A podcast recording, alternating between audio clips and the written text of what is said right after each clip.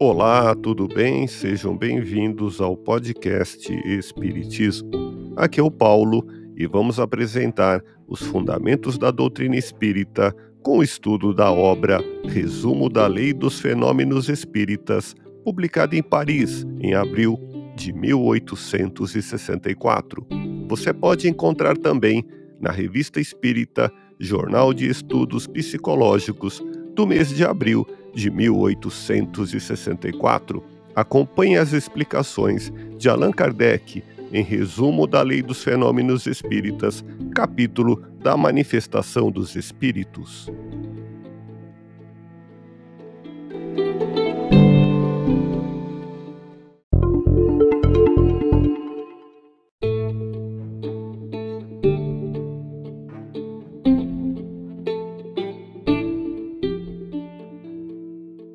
Uma das maiores dificuldades da mediunidade é a obsessão, isto é, o domínio que certos espíritos podem exercer sobre os médiuns, a eles se impondo sob nomes apócrifos e os impedindo de se comunicarem com outros espíritos.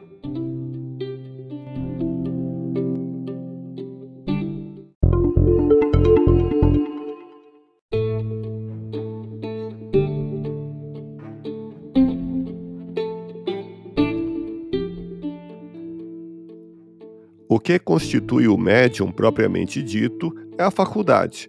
Sob esse aspecto, ele pode ser mais ou menos formado, mais ou menos desenvolvido. O que constitui o médium seguro, o que de fato pode ser qualificado de bom médium, é a aplicação que faz de sua faculdade a aptidão para servir de intérprete aos bons espíritos. Leia o livro dos médiuns, capítulo 23, ouça podcast Espiritismo. Agradeço sua audiência, fique na paz do Cristo e até o próximo episódio.